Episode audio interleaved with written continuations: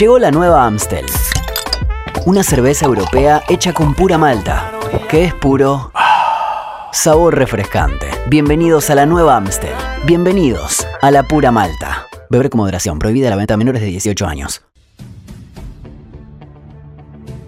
Una nueva semana de la Comebol Libertadores ha concluido y aquí estamos reunidos para revivir todo lo que pasó en este hermoso camino rumbo a la gloria eterna. Bienvenidos al show de la Conmebol Libertadores.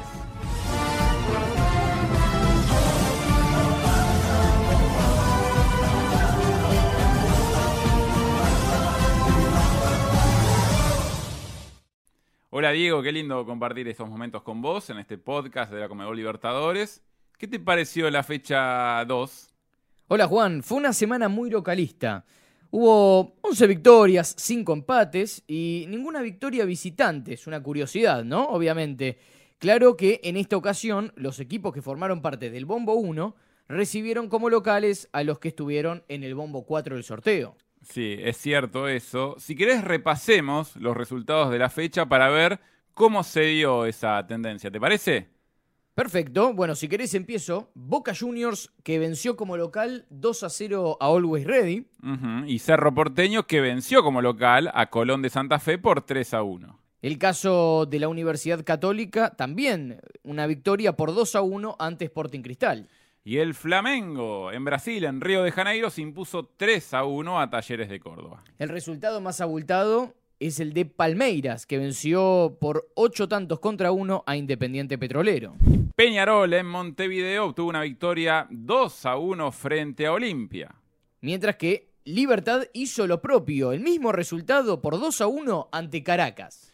Colo Colo venció 2 a 1 a Alianza Lima, confirmando esta tendencia de los locales. Duelo de históricos, si los hay, entre Nacional y Estudiantes, igualaron por 0 a 0. 1 a 1 fue la igualdad entre Atlético Mineiro y América Mineiro. River Plate venció 2 a 0 a Fortaleza. Y Corinthians ganó 1 a 0 ante los colombianos del Deportivo Cali. Ganaba 2 a 0 y lo igualó 2 a 2. Fue el resultado entre Deportes Tolima que visitó a Independiente del Valle. Atlético Paranaense, otro brasilero que ganó en esta jornada 1 a 0 frente a The Strongest. Vélez que quería reponerse, pero terminó igualando como local 2 a 2 frente a Bragantino. Y Emelec de Ecuador terminó empatando frente al Deportivo Táchira 1 a 1. Bueno, Diego, ya repasamos los resultados, de a poco se van perfilando los grupos, aunque, ojo, atención porque todavía faltan cuatro fechas donde puede pasar de todo. ¿Vemos cómo quedaron los grupos, te parece? Perfecto, si te parece Juan, arranco por el grupo A, que Palmeiras con 6 puntos quedó primero, lo siguen Emelec con 2 y con un punto Deportivo Táchira e Independiente Petrolero. En el grupo B, Libertad de Paraguay y Atlético Paranaense comparten la primera posición con cuatro unidades. Caracas y The Strongest tienen una unidad. En el grupo C, Estudiantes y Red Bull Bragantino, 4 puntos para cada uno, mientras que también una unidad para cada uno entre Nacional y Vélez. En el grupo D, Independiente del Valle y Atlético Mineiro tienen cuatro unidades y lideran este grupo. Deportes Tolima y América Mineiro cierran el grupo con un punto cada uno. En el grupo E, todos con 3, Deportivo Cali, Always Ready, Boca Juniors y Corinthians.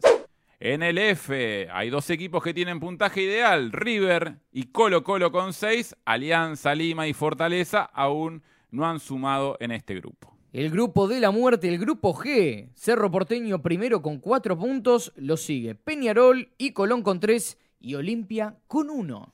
Y en el grupo H, Flamengo lidera con puntaje ideal, 6 unidades, seguido por Universidad Católica y Talleres de Córdoba de Argentina, con 3 puntos cada uno. Cierra Sporting Cristal, hasta el momento sin unidades. Bueno, esto ha sido todo por hoy. Hemos repasado los resultados y las posiciones de la segunda jornada de la fase de grupos de la Comebol Libertadores. Recomiendo, como siempre, seguir el canal en Spotify, activar siempre la campanita para recibir todos los contenidos de Comebol Libertadores y nos vemos en la próxima. Hasta la próxima, Diego. Un abrazo grande.